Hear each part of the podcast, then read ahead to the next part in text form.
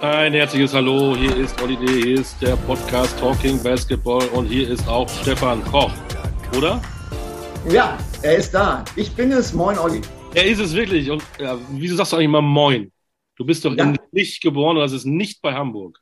Ich, ich, ich sage einfach deshalb Moin, weil ich auch äh, drei Jahre in Baden-Württemberg Trainer war und im Adland, das ist schon norddeutsches Gefilde, äh, da sagt man auch gern mal Moin, Moin. Okay. Oder Moinsen. Moinsen, auch schön. Ja. Moinsen. It's amazing, du. Das sage ich ja. dir. ja. It's amazing. Ähm, haben wir damit einen Hinweis? Nein, haben wir natürlich nicht. Ähm, heute haben wir einen ganz netten Gast in Folge 26, der, ich ver verstehe es ja fast nicht. Alle guten Basketballer äh, werden in Gießen geboren, ist das so? Na, offensichtlich ist, ähm, wir hatten letzte, in der letzten Ausgabe hatten wir Per Günther in Gießen geboren, unser heutiger Gast äh, ist auch in Gießen geboren und im Gegensatz, im Gegensatz zu Peer hat er auch seine ersten Schritte basketballerisch in Gießen unternommen. Und du wohnst ja in Gießen. Ähm, Gibt es da nichts anderes als Basketball? Gibt es da nicht irgendwie auch Kultur? Ähm, oh, es, es, es, gibt eine äh, recht ausgeprägte Geselligkeitskultur. Ähm, ansonsten ähm, ja, was heißt Kultur? Basketball ist doch Kultur. Ich verstehe jetzt gar nicht, dass du hier auf irgendeinen Gegensatz raus willst. Es ist ja schön, äh, dass, so äh, junge Menschen dann zum Basketball gehen. Das ist ja, ist ja fantastisch. Ja, und Fußball, der FC Gießen ist ja jetzt mittlerweile in der Regionalliga, aber Fußball hat hier in Gießen halt auch lange Zeit äh, ein bisschen vor sich hingedümpelt. Der Weltmeister Uwe Bein hat mal beim VfB Gießen gespielt, nur mal so als Weiß kleine. Ich. Weiß ich. Aber weißt du, Entschuldigung. Horst Hese, Horst Hese. Aber jetzt war auch mal da. Aber jetzt, jetzt, jetzt kommen wir zu weit weg. Ja, wir haben nämlich, wir wollen mal fragen, unseren Gast, der schon da ähm, sitzt und denkt, wo bin ich hier eigentlich gelandet? Ähm, sag uns doch mal, hast du einen zweiten Vornamen? Und wenn ja, welchen? Ja, und zwar Daryl. Daryl. Also, ich glaube nicht, dass der ähm, Jupp Daryl Schmitz heißt oder Karl Daryl Rabe. Das müsste ja schon irgendwie ein Name sein, der ein bisschen international ist, oder? Olli, weiß ich nicht. Also warum, warum kann nicht jemand Jupp, Jupp äh, Daryl Rabe heißen? Verstehe ich jetzt nicht. Kann ich nachvollziehen. Wir fragen mal, wen haben wir denn heute? Hallo, wen haben wir denn da? Hi, ihr habt den Robin Amaze. Robin Daryl Amaze heute. Daryl Amaze. Also du bist nicht Jupp Schmitz oder Karl Rabe. Äh, welche Wurzeln hast du denn bei Robin Amaze oder Robin Daryl Amaze? Klingt jetzt nicht, wie gesagt, oh. wie, ein, wie ein Gießener junge Müller, Müller Schmitz Meier. Also, aber muss man erstmal dazu sagen, dass ich nicht gerne oder nie meinen zweiten Namen benutze äh, für nichts. Also der ist halt einfach da auf dem Perso, aber der wird nicht benutzt. Und ähm, ja, ein bisschen kompliziert. Also ich bin, meine Wurzeln sind äh, ja halb deutsch und äh, halb amerikanisch. Ähm, der Nachname an sich kommt aus dem Nigerianischen äh, von meinem Stiefvater. Und äh, ja, das ist so die Erklärung in Kurzfassung. Da frage ich ja direkt, äh, weil wir auch neugierig sind und äh, die Menschen, die bei uns im Podcast sind, äh, auch kennenlernen wollen. Warst du mal in Nigeria? Nein, noch nicht. Das einzige Mal, dass ich in Afrika war, war im Urlaub 2001 in Tunesien. Aber ähm, Afrika an sich ist auf jeden Fall mal noch eine, ein Ziel, ein Urlaubsziel vor allem. Stefan, warst du mal in Nigeria? Nein, war ich auch nicht. Ich auch nicht. Aber ähm, normalerweise steigen wir jetzt so ein bisschen in deine Vita ein, aber bei jemandem wie dir, der im Moment Rekonvaleszenter ist, kommt jetzt mal die ganz einfache Frage, die man eigentlich oft stellt, wenn man Menschen einfach nur auf der Straße trifft. Robin, wie geht es dir? Das höre ich oft doch. Ja, ähm, nee, mir geht es den Umständen entsprechend gut. Ähm, der Reha-Prozess läuft wirklich gut. Ich fühle mich Woche zu Woche besser. Ähm, Im Alltag habe ich kaum noch Schmerzen. Ähm, es geht jetzt nur noch darum, dass ich jetzt meine Muskeln wieder ähm, bekomme im linken Bein, ähm, dann auch dann, dass doch dann der Druck vom Knie ein bisschen äh, wegkommt. Und ja, ich hoffe, nächste Woche kann ich schon wieder den nächsten Schritt nach vorne machen, indem ich dann ein bisschen in Laufbewegungen reinkommen kann, in Sprungbewegungen. Und äh, wir sind im Zeitplan, um es mal so zu sagen. Wie sieht denn der Zeitplan aus? Ähm, also die Sache ist ja, ist ja die, die mich da jetzt interessieren würde. Ähm, schwere Knieverletzung im Dezember, OP. Ähm, ist es realistisch, dass du für die nächste Saison eine Preseason mitmachst oder wäre das zu früh? Nein, das ist sehr realistisch und das ist auch das Ziel. Ähm, ich will, beziehungsweise auch, das ist realistisch, dass ich spätestens im Juli, Juli, ähm, wieder richtig Basketball trainieren kann und das dann, ja, in jedem normalen Verein ne, fängt ja dann, normaler Verein, also fängt ja im August dann die äh, Vorbereitung an, dass ich da wieder voll mitmachen kann. Okay. Für die, die es nicht wissen, was genau für eine Verletzung hast du? Ja, das wissen wir viele nicht. Es wird nicht so ganz offen kommuniziert, weil es auch wieder eine komplizierte Sache ist. Ähm, aber ich glaube, im Großen und Ganzen kann ich jetzt sagen, ähm, ich habe mir den Schienbeinkopf gebrochen und äh, die Menisken haben auch ein bisschen dran gelitten. Ähm, die Bänder sind im Großen und Ganzen stabil geblieben, ähm, auch so ein bisschen in Mitleidenschaft gezogen. Und äh, ja, aber ich glaube, so dass was auch so die OP, ähm, warum ich die OP machen musste, war auf jeden Fall der Bruch. Es war jetzt kein normaler Bruch, es war schon ein komplizierter Bruch. Wie ist, das, wie ist das genau passiert? Ähm, Im Spiel gegen Bonn. Ähm, keine Ahnung, viertes Viertel am Anfang und ich bin in die Luft gesprungen, wollte den Wurf contesten und ich bin so ein bisschen in der Luft aus der Balance irgendwie gekommen und äh, ja, bin mit gestreckten Beinen gelandet und sag mal so, Basketballschuhe sind ja dafür da, dass sie nicht rutschen sollen. Ähm, und dadurch, dass sie nicht gerutscht sind, ist das ganze Gewicht aufs Knie gelandet und ist nach hinten weggeknickt. Hm. Und so ist das dann alles zustande gekommen. Und du hast auch sofort gemerkt, äh, das ist was äh, Schlimmes. Ja, also tatsächlich hatte ich, ich hatte große Schmerzen, bin in die Kabine gesprungen mit einem Bein, mit dem gesunden Bein noch. Ähm, und in der Kabine habe ich mich kurz wieder beruhigt und dachte so, boah, okay, es geht gerade langsam weg, habe versucht aufzutreten und dann habe ich erst gemerkt, okay, nee, da ist was Schlimmeres. Ich kann nicht mal auftreten, es tut so schon wieder genauso weh. Und dann war mir schon ein bisschen klar, dass das wird nichts Leichtes sein. Wie hast du das dann für dich in den ersten Tagen so verarbeitet? Äh, du bist ja ein positiver Mensch, das habe ich jetzt schon festgestellt, du lachst sehr viel. ja. Richtig schön ist, ähm, wie nimmst du dann so eine schwere Verletzung mit in deinen Kopf? Ähm, am Anfang war es tatsächlich ähm, ein bisschen schlimmer. Vor allem, also gut, ich bin dann mit dem Bus, mit dem ganzen Team zurückgefahren. Die Schmerzen haben sich dann eigentlich so im Rahmen ge ge gehalten. Ähm, habe auch okay schlafen können. Am nächsten Tag dann das MRT und die ganzen Sachen Röntgen. Ähm, ja, und dann war natürlich so die größte Sorge, so ob irgendwas mit dem Kreuzband ist. Und ähm, dann wurde ich halt, in, haben wir halt hier in Hamburg angerufen, weil da ein sehr guter Kniespezialist ist. Und ähm, dann habe ich mich da vorgestellt. Das war dann alles so vier Tage später. Und ich glaube, das war dann so der vielleicht schlimmste Zeitpunkt, weil die mir dann dort gesagt haben, dass ungefähr alles kaputt ist. Äh, und alles gemacht werden muss und hier und haben mir auch erklärt, wie sie das machen. Und dann dachte ich aber auch erstmal so, cool, äh, das ist, heißt wahrscheinlich ein ganzes Jahr lang wenn nicht vielleicht sogar noch länger, kein Basketball, kein Sport. Und das Lustige war dann, glaube ich, dass ich dann nach der OP aufgewacht bin. Und das Erste, was ich höre, ist, äh, ja, hey, alles gut, Sie haben die Arthroskopie gut überstanden. Und ich so, Arthroskopie, wie bitte? also ich dachte, soll eine OP werden. Was macht man in der Arthroskopie? Wie, wie, wie sollte das eine Arthroskopie hinkriegen, alles äh, zu fixen? Und das hat dann so ein bisschen gedauert, bis dann der Operateur selber kam am Abend und mir dann erklärt hat, dass gar nicht so viel kaputt war. Das Schlimmste war der Knochen und ähm, dass die Bänder stabil sind, dass man da nichts irgendwie machen musste dran.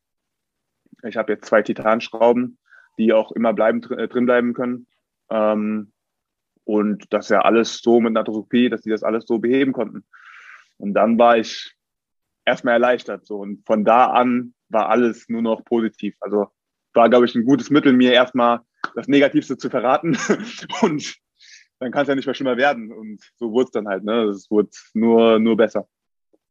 Dann beschreib doch mal deine, deine Tage jetzt. Wie, wie geht so ein, so, ein, so ein, dein jetziger Alltag, wie geht der ab? Wie kann man das Jetziger? Mhm. Ähm, also ich bin mittlerweile jetzt immer im Training bei uns dabei.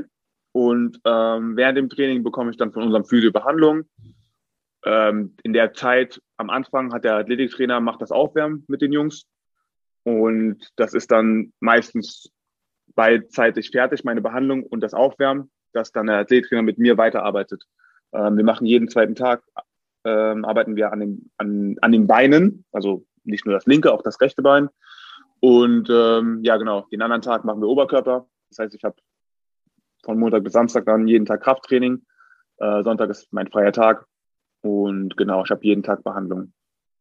Macht das Spaß? Äh, es ist besser als die ersten sechs Wochen, beziehungsweise drei Wochen, nur rumzuliegen und nichts machen zu können. Äh, das hat nicht so viel Spaß gemacht. Von daher nehme ich das Danken an. und es macht auch Spaß, äh, einfach wieder beim Team bisschen dabei zu sein. Ich war ja auch noch vier Wochen in, oder dreieinhalb Wochen in Hamburg in der Reha ähm, und war dann auch ein bisschen, ja, für mich alleine. Mich konnte man kaum besuchen wegen Corona. Ähm, und deswegen mh, mm, genieße ich das auch einfach mit dem Team so ein bisschen dabei zu sein. Ich bin ja auch noch Captain. Ähm, ich glaube, dass die Jungs mich auch sehr wertschätzen, dass ich da noch bin und um die rum bin. Und wiederum schätze ich das auch sehr wert, dass ich mit den Jungs noch irgendwie drumherum sein kann. So die ersten Wochen, wenn du sagst, wenn man da auch ein bisschen auch äh, depressiv wird, ähm, guckt man dann Basketball oder will man mit Basketball gar nichts mehr zu tun haben in der Zeit, weil dem das gerade auf den Zeiger geht? Nee, so war ich jetzt nicht. Ich habe schon noch Basketball geschaut. Ähm, ich muss ehrlicherweise sagen, ich bin jetzt vielleicht nicht der allergrößte Basketballschauer. Also ich gucke jetzt nicht jedes Euroleague-Spiel, ähm, auch wenn es jetzt das spannendste Spiel ever ist. Wenn ich irgendwie was anderes Cooles machen könnte oder mach, mache, dann ist die Priorität jetzt nicht, dass ich dieses Spiel schaue. Ähm, natürlich war die Priorität, das, äh, unsere Jungs zu sehen. Und ähm, von daher war das jetzt überhaupt keine depressive Phase, würde ich jetzt selber behaupten. Ähm, ja, hätte ich vorhin schon gesagt. Ich bin ja schon echt positiv angehaucht so und habe da auch versucht, auch dass man es mir auch nicht anmerkt, dass ich jetzt total negativ bin. Ähm, dazu noch hinaus hat meine Freundin mir echt sehr, sehr viel geholfen. Ähm, könnte ich ja vorstellen, sechs Wochen auf Krücken, da kannst du schwer was alleine machen. Und äh, die hat mir echt bei allem geholfen, was dann wiederum mich so ein bisschen geärgert hat, dass ich nicht viel selber machen kann. Das ist vielleicht so das, das, das Schlimmste war für mich, dass ich nicht selbstständig war. Und äh, ja, da habe ich auf jeden Fall großes Glück gehabt, jemanden da an meiner Seite zu haben, die da 24-7 gefühlt äh, um mich rum war und mir geholfen hat. Äh, wir haben ja wahrscheinlich auch einige äh, Zuhörer und Zuhörerinnen, die auch mal eine Verletzung hatten oder vielleicht auch in Zukunft haben werden. Jetzt haben wir ja einen, der, das ist ja nicht deine erste Verletzung leider in deiner Karriere. Leider. Welchen Ratschlag könntest du dann den, den, Menschen draußen so geben, wie sie mit so einer Verletzung umgehen sollten? Ähm, das Beste draus machen. Also es gibt für alles einen Grund ähm, und das Leben ist nicht vorbei. Deswegen, ähm, also mein Ziel ist es ganz einfach, stärker zurückzukommen. Ich glaube, ich kann jetzt ganz viel an meinem Körper arbeiten. Ähm, ich würde fast behaupten, ich fühle mich so rundum so stark wie noch nie, einfach nur weil ich so viel an meinem Körper arbeiten kann, so viel ja auch Krafttraining machen kann. Ähm, natürlich hoffe ich, dass ich auch mal bald ein bisschen Cardi wieder machen kann. Aber äh, nichtsdestotrotz, ich glaube, man kann ganz viele Baustellen, die man sonst auch hat, noch ein bisschen ähm, ja, präventiv noch verbessern. Ähm, das ist jetzt so vielleicht so die Sicht von einem Athleten, von einem Sportler. Ähm, ich glaube auch so im Alltag, wie gesagt, ich glaube, man kann, man, man, man kann sehr viele Sachen finden, die man noch zwischendurch trotzdem machen kann. Ähm, jetzt einfach nur auf der Couch zu hocken und die Zeit abzuwarten, bis man irgendwie wieder laufen kann und das Leben zu verfluchen, macht es nicht besser. Mhm. Ja, absolut. Ähm, Jetzt haben wir das Thema Verletzung abgehakt oder das Aktuelle und äh, bei uns geht es ja immer so ein bisschen auch, wir machen so einen Galopp durch deine Vita. Ähm, ja. Geboren in Gießen, wir haben es schon gesagt, auch dort angefangen Basketball zu spielen, dann aber 2013 ähm, nach Braunschweig gewechselt. Ähm, das war eine schwere Zeit in Gießen in der BBL. Ähm, Abstieg zunächst mal verhindert mit Wildcard, dann in der Saison 12, 13 dann richtig abgestiegen. Ähm, war das ausschlaggebend für dich äh, zu wechseln oder waren das andere Gründe? Ähm, Ja, nee, das waren andere Gründe. Ähm, und zwar, du hast ja schon gesagt, war eine schwierige Zeit. Ähm, ich habe in dem letzten Jahr dann, ähm, ich hatte ehrlich gesagt nichts mit der ersten Liga zu tun, bis dann der Bankrott kam und die ganzen, ähm, ja, die ganzen Spieler aus Amerika, die sind ja dann ähm, mehr oder weniger verkauft worden. Den Vertrag hat man aufgelöst, die haben woanders gespielt. Ich glaube, damals sind zwei, drei nach Frankfurt gewechselt. Ähm, und ich glaube, der Einzige, der geblieben ist, war der LB of China damals. Ähm, der dann irgendwie, keine Ahnung, einen Paycut genommen hat und dort weitergespielt hat.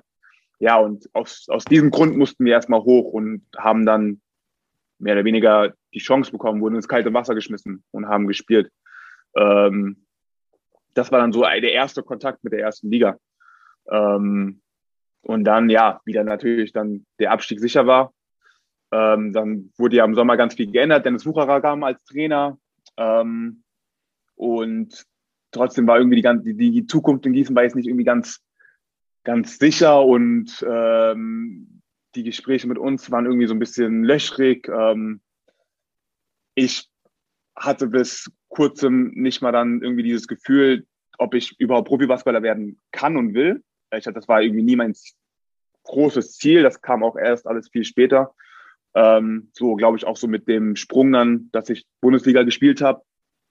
Und ähm, ja, dann war das einfach so, dass die ehrlicherweise ein sehr, sehr lächerliches Angebot gemacht haben, Gießen. Da waren nicht nur ich, sondern auch noch vier, fünf andere Jungs, die damals noch eine Perspektive hatten, Talent hatten, jung waren, so wie ich. Und ähm, die haben halt gedacht, naja, das sind Gießener Jungs. Ich verstehe auch, dass die Geldprobleme wahrscheinlich hatten, aber die wollten halt so ungefähr, dass wir für einen Apfel und ein Ei da bleiben und irgendwie ohne richtige ähm, Sicherheit und Zusage, ob wir in der Pro A dann spielen oder nicht. Ähm, was ist denn dann mein nächster, was wäre denn mein nächster Schritt? So, wo würde ich spielen, wenn ich in der Pro spiele? In der Regionalliga? Was haben wir denn noch so alles? Und ich glaube, zu dem Zeitpunkt hatten wir eine zweite Regionalliga in Gießen. Und, und das war halt einfach in dem Rahmen nicht genügend. Und ja, glücklicherweise hatte da mein damaliger NBL-Trainer ähm, Philipp Janovic, der hatte einen guten Kontakt mit Livio in Braunschweig. Dort sind wir dann hingefahren zum Probetraining. Dem haben drei Jungs gefallen, inklusive mir. Ähm, und dann wurde das alles so ein bisschen ja, in die Wege geleitet. Und ich habe mich gleich wohlgefühlt und so ist es dann gekommen mit dem Wechsel nach Braunschweig. Muss mal kurz nachhaken, Stefan, Augenblick bitte. Du hast gesagt, du wolltest eigentlich gar nicht, dein Ziel war gar nicht so Basketballprofi zu werden. Was war denn eigentlich so deine, deine Planung? Was wolltest ich, du? Äh, ich, hab, ich hatte nie ein Ziel oder Plan, irgendwas zu werden. Ich habe eine Ausbildung zum Sozialassistenten gemacht äh, mit meiner Fachhochschulreife. Mein nächstes Ziel oder was ich mir gedacht habe, wäre gewesen, dass ich Sozialpädagogik studiere. Und ähm, ja, natürlich weiter Basketball spiele, aber aus Spaß. Also mein, ich habe Basketball hat mir schon immer Spaß gemacht und deswegen spiele ich Basketball. Ähm, und dass ich damit mal Geld, viel Geld verdienen kann, das war, war mir nie, ist mir nie zu Kopf gekommen. Also das, das wusste ich nicht, dass man damit ne, so Geld verdienen kann und alles. Äh, klar sieht man die Profis und so, aber dass man, ich habe mich da nie selber drin gesehen. Ähm, und als ich dann auch gecheckt habe selber, dass ich ziemlich gut bin, ähm, das war dann so im letzten MBBL-Jahr, und mir mein Trainer dann auch gesagt hat, so, hey, ich, ich kann nicht, also du kannst Profi werden, ich kann dich zum Profi machen, so, dann habe ich das erst so richtig angenommen und habe gesagt, so, okay, lass es versuchen, so, ich trainiere jetzt noch mehr, ich trainiere noch besser, ich nehme es auch ein bisschen ernster, nicht nur dieses Larifari und Spaß, äh, und so ist das auch alles erst gekommen. So, also Herr Sozialpädagoge, ähm, du hast es ja selbst beschrieben, ähm, du bist ein Spätstarter. Ähm, hm. Warst du jetzt letztendlich auch in Braunschweig, wo du ja auch erst lange Pro B gespielt hast und dann so im letzten Jahr erst den Sprung gemacht hast? Ist das, was du jetzt beschrieben hast, nämlich, dass du so gar kein klares Ziel hattest und dein Ehrgeiz erst spät gekommen ist, ist das der hm. Grund dafür oder siehst du da äh, andere Dinge, die dafür verantwortlich sind, dass du in Anführungszeichen ein Spätstarter bist? Äh, definitiv, dass der Ehrgeiz dann kam irgendwann. Ähm, also ich war, am, ich, wie ich noch jünger war, ähm, war ich, ich bin sehr spät auch gewachsen. Ich glaube mit 17 habe ich es geschafft, keine Ahnung, 11, 12 Zentimeter zu wachsen. Mhm. Ähm, das, ja, das war ein Riesensprung und ich war vorher halt einfach der kleine Mopplige. Ähm, unathletisch, ähm, nicht schnell, aber ich konnte schon immer dribbeln, werfen und ja, ich weiß gar nicht, wie ich es anders nennen soll, so Leute vernaschen. Also mit meiner, mit meinem, mit meiner Langsam, Langsamigkeit und meinem Dribblings. Ähm, ich bin jetzt nicht an einem vorbeigezogen, weil ich schnell war. Äh, und ich habe selber fast kaum gemerkt, dass ich dann so schnell und so viel gewachsen bin. Und dann hat sich das ganze Gewicht auch so ein bisschen verformt und ähm, wurde auch ein bisschen schneller. Und ja, Größe hat natürlich auch einen Vorteil im Basketball. Und ähm, dann hat das erst richtig angefangen, dass ich noch mal einen Tick besser wurde. Ähm, nichtsdestotrotz war das ja alles Spaß. Ich bin sehr gerne immer zum Training gekommen. Ich habe alles gespielt und trainiert, was ich trainieren konnte. Sei es Oberliga Herren, ähm, damals U18, U16, JBBL, NBBL ein bisschen mittrainiert. Also ich habe wirklich alles mitgenommen, was ich konnte. Und das habe ich nie gemacht, weil ich jetzt den krassesten Ehrgeiz hatte, weil ich irgendwann mal richtig gut werden wollte, weil ich wollte Basketball spielen. Ähm, das kann ich so sagen. Und einfach später dann mit dem, dem das, das Realisieren von, dass ich irgendwie Basketballprofi werden kann, dass ich damit Geld verdienen kann, dann kam erst wirklich dieser Ehrgeiz. Und ich glaube auch, was geholfen hat, war auch hier in Braunschweig mal andere Jungs zu sehen, ähm, die aus anderen Städten kamen, ähm, wir hatten einen Dominik Johnson, der aus Bremerhaven kam. Ich könnte jetzt noch tausende andere Namen jetzt nennen. Also äh, aus Berlin, aus überall her. Und die hatten alle irgendwie das gleiche Ziel. Und der ihren Ehrgeiz zu sehen, ähm, weil die es wahrscheinlich einfach schon früher hatten oder auch schon früher, keine Ahnung, so in die Waagschale bekommen haben, ähm, das hat mich dann auch natürlich so ein bisschen so motiviert. Ich wollte jetzt nicht einfach hinten ähm, wegfallen und nicht alles geben, so wie die, sondern ich habe dann mir gesagt, so, hey, wenn ich es irgendwie machen, wenn ich das irgendwie schaffen will, dann muss ich genauso einen Ehrgeiz entwickeln wie die. Und das kam dann immer so mehr mit den Jahren. Hm. Jetzt, hast du in Braunschweig mit äh, Raul Korner äh, zusammengearbeitet und bist dann später auch nach Bayreuth zu ihm. Raul hat mal über dich gesagt, Robin ist ein schlampiges Genie. Wahrscheinlich hat er es anders gesagt. Wahrscheinlich hat er gesagt, ja, der Robin, der ist ein schlampiges Genie. Nee. ähm, was, was ist bei dir mehr hängen geblieben? schlampig oder Genie? Und was glaubst du, ist in der Öffentlichkeit von dieser Aussage haften geblieben? Ui. Ähm, boah, also ich, den, den Satz, den habe ich schon sehr, sehr oft gehört. Ähm, ist, also, ich glaube schon natürlich so ein bisschen mehr das Schlampige. Ich würde mich auf keinen Fall als Genie bezeichnen, in allen, in allen Belangen. Ähm, und klar, dieses Schlampige ist am meisten hängen geblieben. Ähm, ich wusste es halt, ich wusste es schon immer so ein bisschen, dass ich, ich hatte immer viele Baustellen und ich konnte irgendwie alles, aber nichts Richtiges. Ähm, aber irgendwie, andere, also einerseits hat es mir gefallen, also ich wollte schon immer vielseitig sein. Ähm, ich habe es zum Beispiel gehasst, dass Leute immer zu mir gesagt haben, ich kann nur mit rechts dribbeln oder so. Oder so der Klassiker, du bist Rechtshänder, du kannst nur mit rechts gehen, du kannst nicht links gehen. Linkshänder, du kannst nur links gehen, du kannst nicht rechts gehen. Ähm, ich habe das so sehr gehasst, dass ich so viel an meiner linken Hand gearbeitet habe. Ähm, wenn du jetzt ein Scout bist oder so, ähm, du würdest bei meinem Spiel merken, ich gehe viel lieber mit der linken Hand nach links als mit rechts. Weil ich das einfach so krass in meinem Kopf hatte und so viel trainiert habe, dass ich das Rechte einfach voll vergessen habe. Ähm, und das beschreibt mich auch ganz gut so. Und irgendwie will ich alles können, aber konnte auch damals, sage ich mal, jetzt nichts richtig wo man sagt jetzt so, er ist jetzt ein Dreier-Spezialist oder so. Und das habe ich so ein bisschen ähm, davon genommen, von diesem stampigen Genie. Was sich die Öffentlichkeit dabei gedacht hat, ehrlich gesagt, keine Ahnung. Das war mir auch ziemlich egal, was die anderen von mir denken. Okay. Wir haben, wir haben, jetzt Raul angesprochen, wie gesagt, du bist in Braunschweig bei ihm gewesen, in Bayreuth bei ihm gewesen. Ähm, war er dein wichtigster Trainer im Profibereich?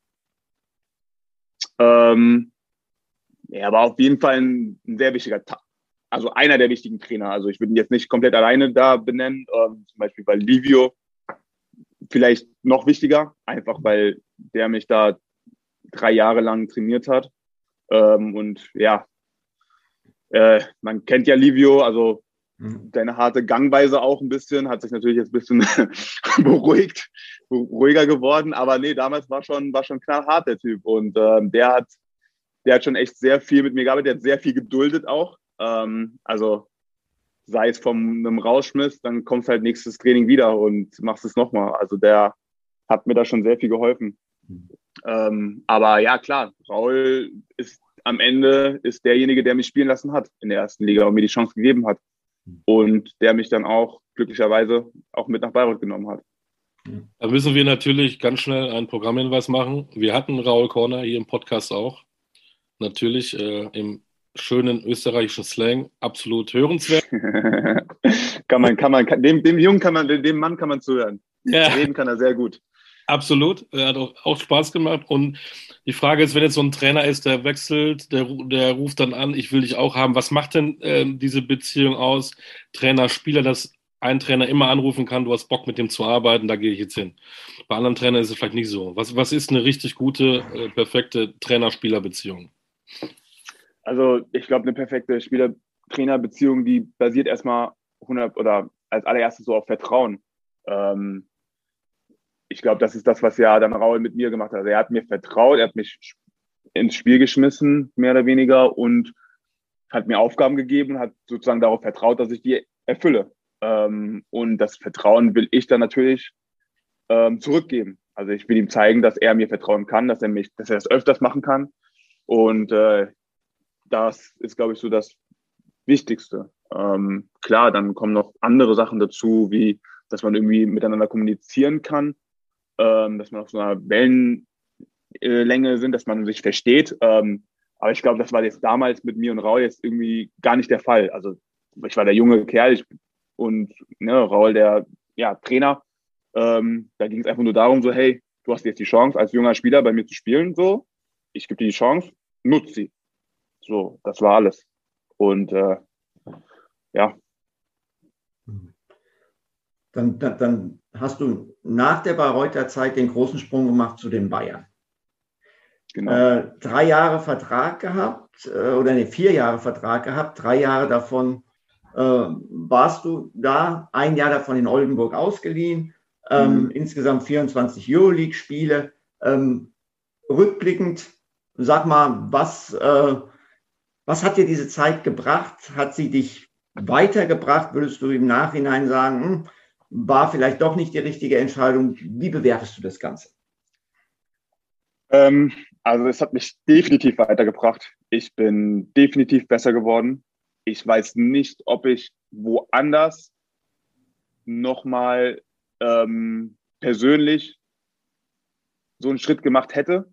Ähm, ich glaube, Bayern hat mir klar gemacht, dass ich noch besser mit dem Körper werden musste. Ähm, also ich habe, glaube ich, ein, ja auch nochmal einen riesen Gewichts, okay, riesen Gewichtsverlust jetzt auch nicht, aber ich habe auf jeden Fall nochmal so einen Gewichtsverlust gemacht, auf jeden Fall. Ähm, ich war ja trotzdem nochmal so ein bisschen bulliger in Bayreuth, ähm, habe da ja auch teilweise die vier gespielt, ähm, aber das, die haben mir klar gemacht, so dass meine Zukunft nicht auf der vier sein wird, so. Und das habe ich dann auch realisiert, natürlich. Ähm, dafür muss ich aber schneller werden, ich muss äh, das besser machen, das besser machen. Und ähm, ich glaube, ich weiß nicht, ob ich das woanders als bei Bayern geschafft hätte, ehrlicherweise, weil natürlich Bayern ähm, da erstens mit Druck arbeitet, äh, zweitens natürlich dann auch so die Competition miteinander, gegeneinander ist. Jeder will spielen, du hast einen riesen Kader. Ähm, und ich glaube, das hat mich erst dazu gebracht, noch mehr zu trainieren, noch besser zu werden. Ähm, klar kann man, war es jetzt nicht, vor allem das erste Jahr war ziemlich schwierig, was auch vor allem die Spielzeit und alles anging. Ähm, ich hatte auch ja, mit dem damaligen Trainer nicht das, keine Ahnung, ich hatte keine Beziehung, null. Ich hatte, konnte nicht mit ihm kommunizieren, es war sehr schwierig. Ähm, aber nichtsdestotrotz würde ich jetzt diesen Schritt nicht bereuen, den ich gemacht habe. Das, das heißt, im Klartext sagen ja immer alle, Spielzeit, Spielzeit, Spielzeit ist nicht alles, sondern Training auf hohem Niveau ist sehr, sehr gewinnbringend, auch noch sag ich mal, in, in, in einem Alter, wo man nicht mehr 19 oder 20 ist. Ja, das, also das habe ich gemerkt. Also ich, jetzt müsste ich runterrechnen, wie alt ich war. Äh, 24, 23, als ich dahin gewechselt bin. Und ähm, ich hatte auf jeden Fall noch, also sichtlich äh, Entwicklungspotenzial. Also ich habe ja jetzt nicht in Braunschweig spiele ich ja jetzt nicht so genauso, wie ich damals in Bayreuth gespielt habe. Also ich glaube, jeder, der Basketball verfolgt hat, sieht ja einen Riesensprung so habe ich natürlich auch nicht in Bayern gespielt, weil die Rolle eine komplett andere war. Aber hm, ich finde, man sieht ja trotzdem, auch wenn ich nicht so viele Spielanteile hatte dann, dass ich ja trotzdem irgendwie was besser geworden bin. Und genau das ist das, das ist genau das ist passiert bei Bayern. Ähm, natürlich wäre es perfekt, wenn du noch Spielanteile bekommst, regelmäßig. Ich glaube, dann würdest du auch dieses Niveau beibehalten oder würde ich dieses Niveau beibehalten und noch mehr Chancen bekommen. War bei mir jetzt leider nicht der Fall. Ähm, nichtsdestotrotz äh, bleibe ich dabei, dass, wie gesagt, der Schritt der richtige war. Ähm, klar, kann man, der finanzielle Aspekt war natürlich nicht ganz unwichtig. Und äh, ja, ich war froh und ich hatte eine schöne Zeit auch bei Bayern, so im Großen und Ganzen. Jetzt, ja, ähm, äh, du hast ja auch Euroleague-Erfahrung da sammeln dürfen. Genau. Ähm, direkt auf dem Court kannst du es besser beurteilen als jeder, der vor, vor der Kiste sitzt und sich das anguckt und da schon feststellt, dass es ein Unterschied ist. Wie hast du die Unterschiede für dich wahrgenommen auf dem Platz? Was ist, was ist in der Euroleague anders als in der BBL? Oh ja, das, das ach, Cleverness, Tempo, das ist, da kannst du fast alles aufzählen. Ähm, Beispiel jetzt, ähm, keine Ahnung, du, du penetrierst zum Korb, denkst so, hey, du hast deinen Gegenspieler geschlagen und dann steht da ein Tavares vor dir oder so. Also diese, die stehen genau dazwischen, zwischen Korb und ihrem Mann. Du weißt nicht, also du weißt nicht, ob du jetzt passen sollst oder selber abschließen sollst. Da, da grübelst du so lange im Kopf, dass du so oder so die falsche Entscheidung triffst. So. Und er weiß schon längst, was ich machen will. Und das ist so eine Sache, da, da habe ich, da habe ich meine, da hat die Erfahrung war nicht genug. Also das hätte ich noch, keine Ahnung, das hätte, das hätte mir man, das hätte mir man zehnmal machen müssen. Ich hätte den Fehler zehnmal machen müssen dürfen, dass ich dann irgendwann besser geworden wäre. Aber bei Bayern oder generell bekommst du nicht die Chance, den Fehler so oft zu machen. Du musst direkt äh, ja performen und die Leistung bringen und das hat mir halt dann auch ein bisschen gefehlt. Ähm, mein, meine Rolle war ja auch eher defensiv. Die Spiele, die ich mal viel gespielt habe, war es lediglich, um Leute zu verteidigen. Ähm, ich glaube, daran habe ich mich ganz gut angepasst. Ähm, da wurde, darin wurde ich besser. Aber mh, mm, offensiv war das echt sehr, sehr schwierig, irgendwie ähm, auch einen Impact zu machen und da auch irgendwie, ja, das, das ganze Spiel ähm, zu lesen auch. Mhm.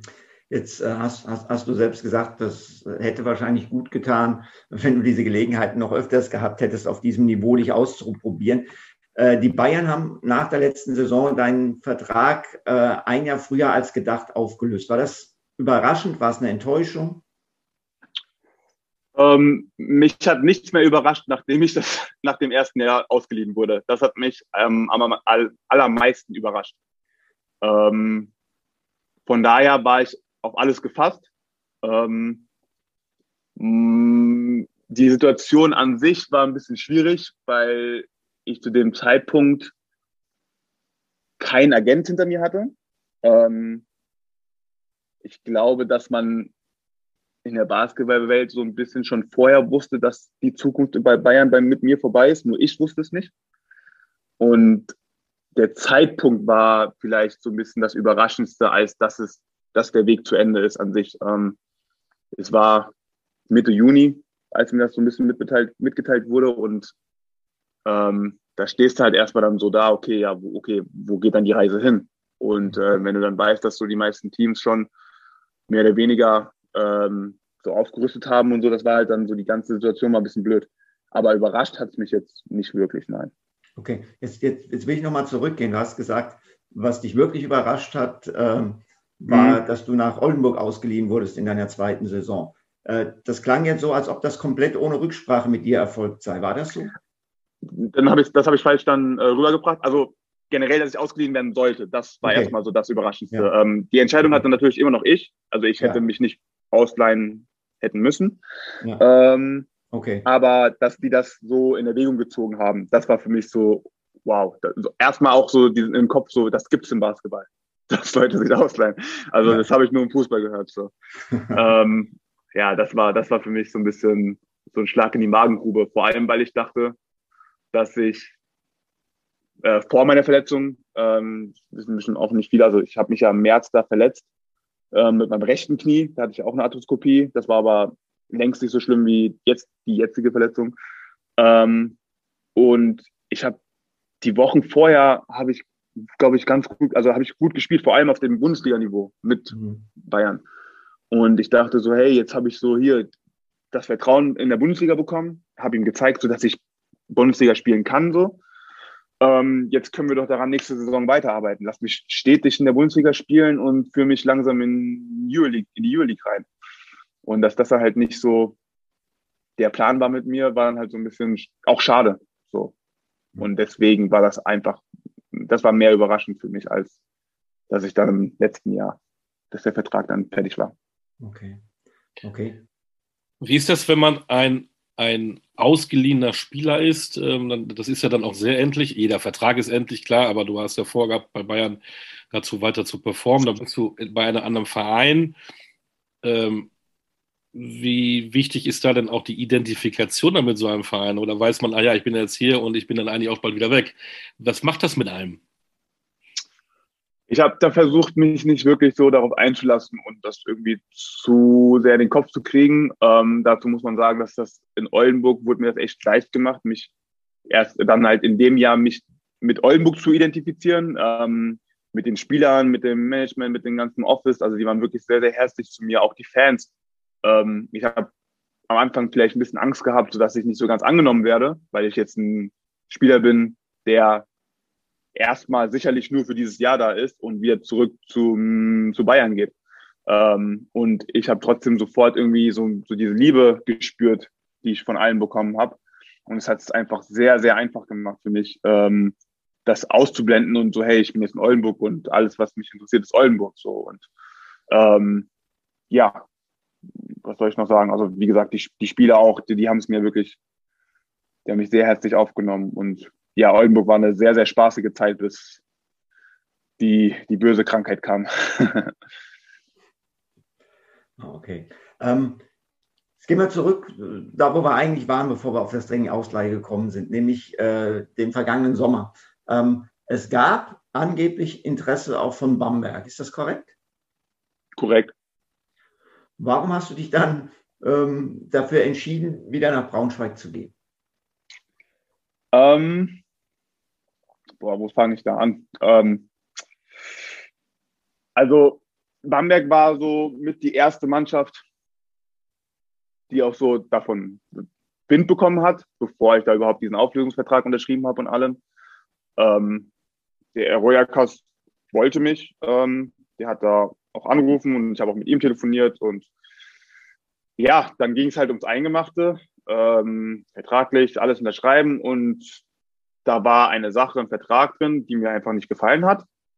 Und ich habe ja schon vorher gesagt, dass ich zu dem Zeitpunkt keinen Agenten hatte und äh, habe das dann alles mit meinem ähm, Anwalt gemacht. Und ehrlich, muss ehrlich dazu, dazu sagen, dass, ich, dass wir das so ein bisschen grob angegangen sind. Ähm, keine Ahnung, wir haben da so ein, wir haben ein, ein Zeitlimit bekommen, von bis wann wir diesen Vertrag unterschreiben sollen, sonst würde die ganze Sache nicht mehr funktionieren und bla bla. Und ich war zu dem Zeitpunkt auch im Urlaub, das habe ich ganz vergessen zu erwähnen. und deswegen war das alles nicht so ganz einfach. Ähm, und wir haben dann halt einfach das, was mir nicht gefallen hat, durchgestrichen, wollten das dann so festhalten. Dann haben die das halt natürlich wiederbekommen, haben das gesehen, haben gesagt, hey, das kann man aber nicht machen. So, darüber mussten wir reden. So, ja, ihr habt uns ja keine Chance zum Reden äh, gegeben. Ihr habt gesagt, bis dann äh, muss es unterschrieben sein, hin und her, hin und her. Am Ende habe ich mich dann auch dazu entschieden, dass es dann einfach gerade nicht so passt, weil das einfach so, das war gerade so wie so ein kleiner Krieg, so den wir da geführt haben und dass da erstmal Gras über die Sache wachsen sollte. Ähm, und weil das alles so ein bisschen hin und her war, auch dass, dass der, der Auflösungsvertrag mit Bayern und dass ich gar nicht wusste, wo ich jetzt landen werde, ähm, musste ich mir auch selber erstmal im Klaren sein, was ich überhaupt möchte. Ähm, und nach dem Urlaub, dass ich ein bisschen Zeit hatte zu Hause, ist mir dann auch klar geworden, dass ich einfach mal wieder spielen will. Spielen will, so wie ich es gerne hätte, beziehungsweise so wie ich es kann. Ähm, und dann ist mir auch schnell klar geworden, dass das in Bamberg nicht so passieren wird. Bamberg ist natürlich auch eine Organisation, die wieder oben mitspielen will ob es so geklappt hat dieses Jahr, ist eine andere Sache, aber ähm, mir war klar, dass ich das wahrscheinlich nicht so machen kann in Bamberg. Mir wird auf jeden Fall nicht sofort diese Chance gegeben. Ähm, und in Braunschweig sieht das da natürlich anders aus. Ich kenne die Organisation, ich kenne auch die ganzen Leute, die da sind. Und ähm, ich wusste, dass wir ein junges Team haben werden und dass ich ja am Ende einer der Führungsspieler sein werde. Ähm, allein durch meine Erfahrung und durch, auch durch mein Alter am Ende. Ähm, und ich wusste, dass es auch eine Aufgabe sein wird, in der ich noch auch noch nie drin stand. Ich war immer einer der Jüngsten.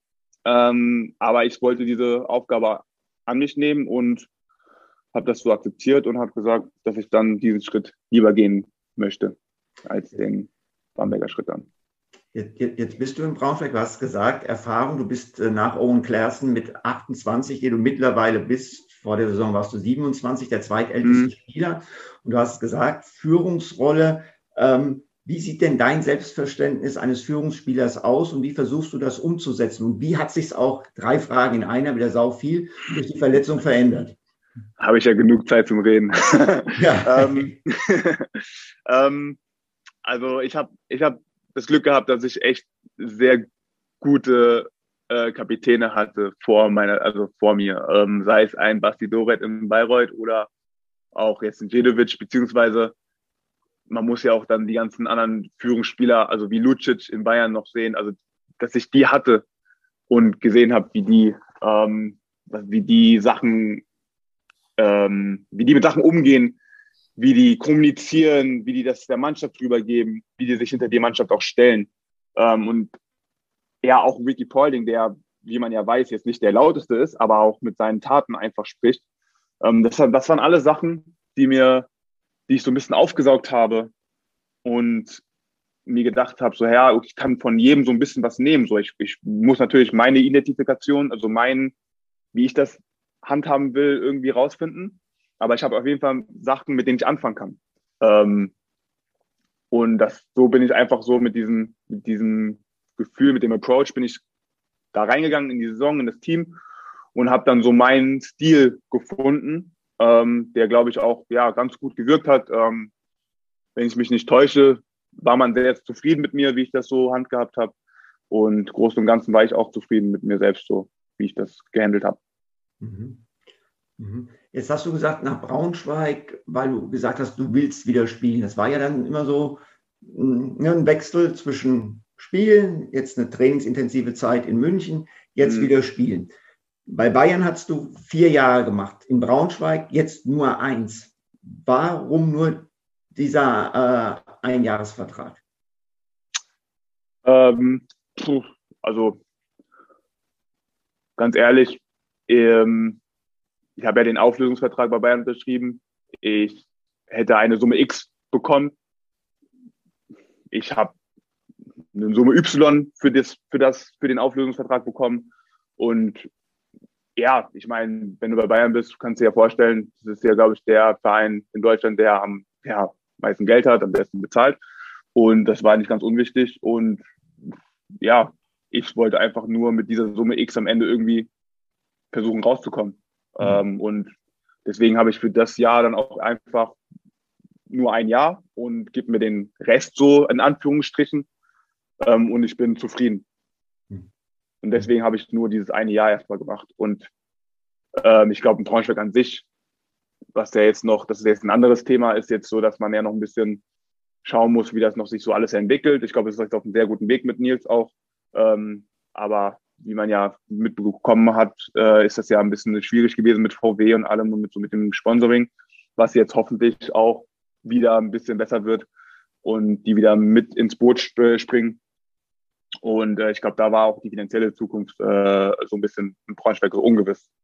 Da war überhaupt kein, eine, kein, kein Gerede oder eine Frage, ob wir nicht zwei Jahre machen sollten oder könnten. Also darüber wurde nie gesprochen. Für mich war nur so, hey, das eine Jahr, dass ich auf diese Summe X komme.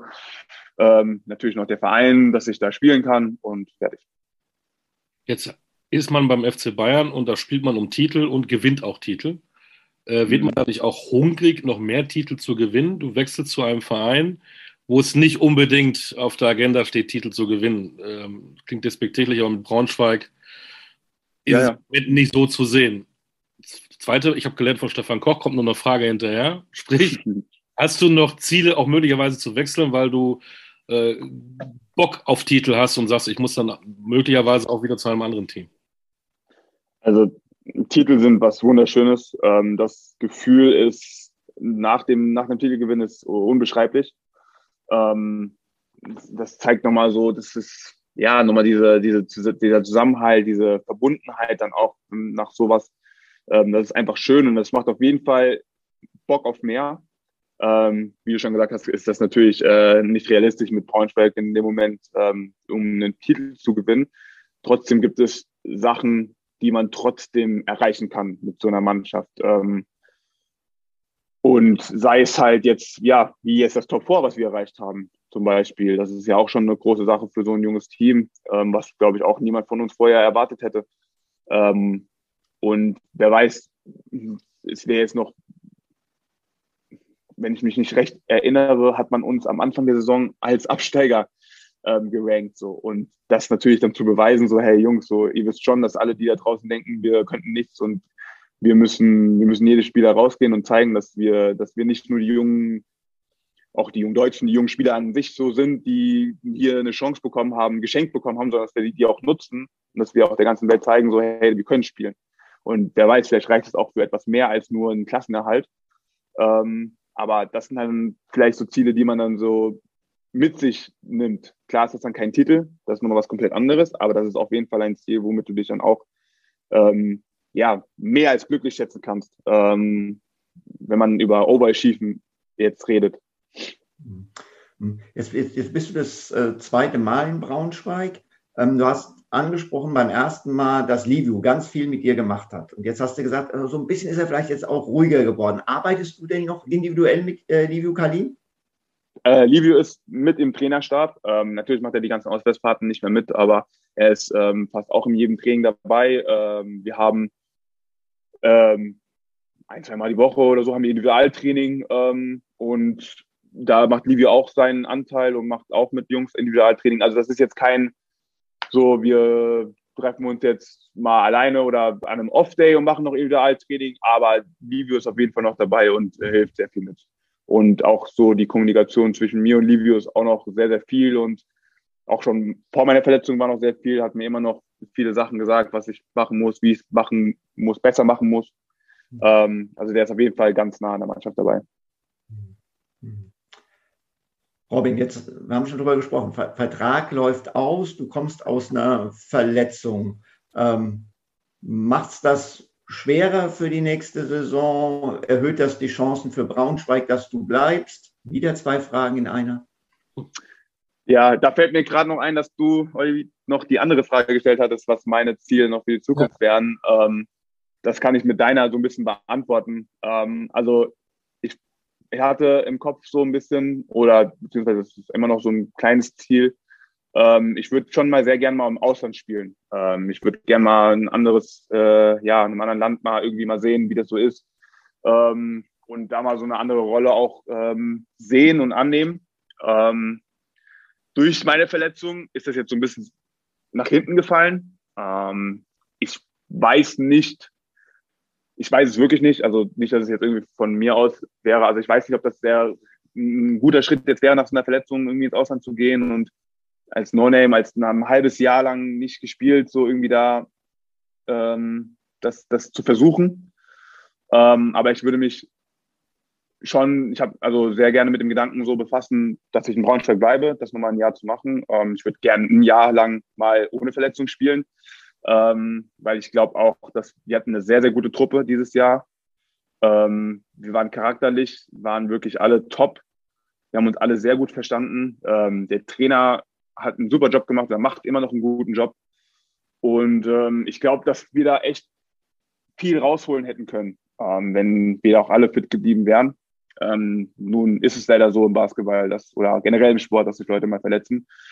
Ähm, ja, und trotzdem, wenn das alles so klappt, ohne jetzt irgendwie Versprechen zu geben, kann ich mir auf jeden Fall vorstellen, in Braunschweig zu bleiben und ähm, nochmal diese Rolle anzunehmen als äh, Kapitän und so als Führungsspieler, weil ehrlich gesagt, ich glaube, jeder, der in so einer Position mal war, ähm, weiß das vielleicht, wovon ich rede, so, aber das macht schon sehr viel Spaß wenn wir jemanden haben, der in Braunschweig Basketball spielt, kommen wir an dieser Frage nicht vorbei. Da gibt es einen, der heißt Dennis Schröder, NBA-Star, mhm. der ja da auch seine Fäden zieht. Wie ist da der Kontakt äh, zu ihm? Wie, wie erlebst du das, wie er sich um diesen Verein kümmert? Ähm, nur Positives. Ähm, er erkundigt sich wie es uns geht und ähm, ob wir alles haben. Ähm, auch bei mir persönlich, wie meine Verletzung passiert ist, ähm, hat er mir geschrieben und der ist schon so nah es geht bei uns dran. Andererseits glaube ich auch, hat er, ähm, hat er ja so mit Nils Mitmann und auch den anderen hat er echt Jungs, denen er sehr, sehr vertraut und weiß, dass die einen guten Job machen und ähm, dass er, wenn er nicht direkt den kon direkten Kontakt mit der Mannschaft sucht, dass er weiß, dass er mit Nils darüber reden kann, dass Nils mit uns darüber reden kann, wenn es irgendwas gibt.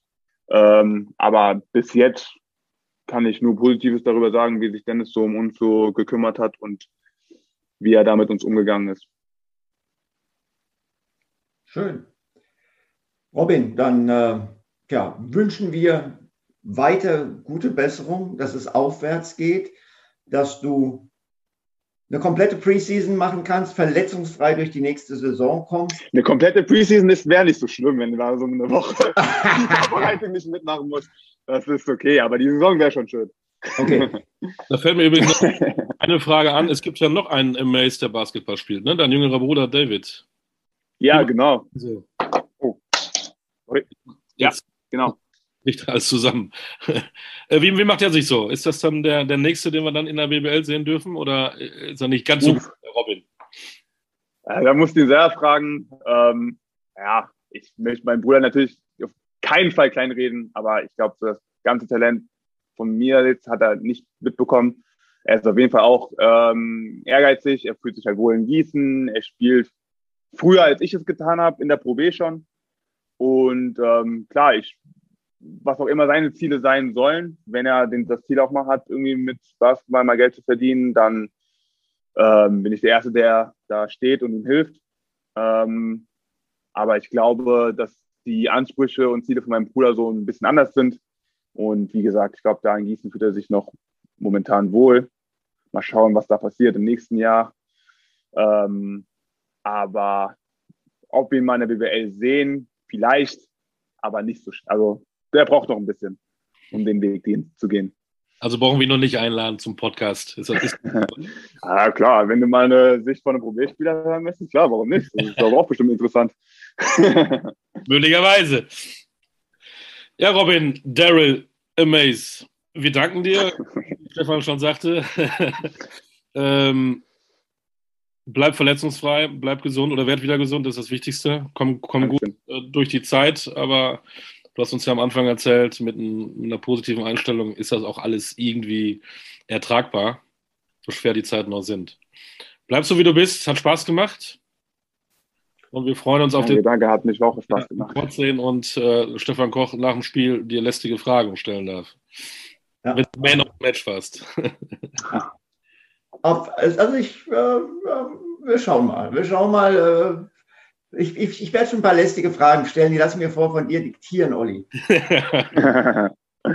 Robin, lieben Dank, alles, alles Gute und äh, hau rein. Dankeschön. Danke, Robin und Stefan, auch dir. Es war ja. ein Traum. Alles Gute, alles Liebe. In 14 Tagen hören wir uns wieder. Bis dann. Das war Talking Basketball heute mit Robin Mays. Bis bald.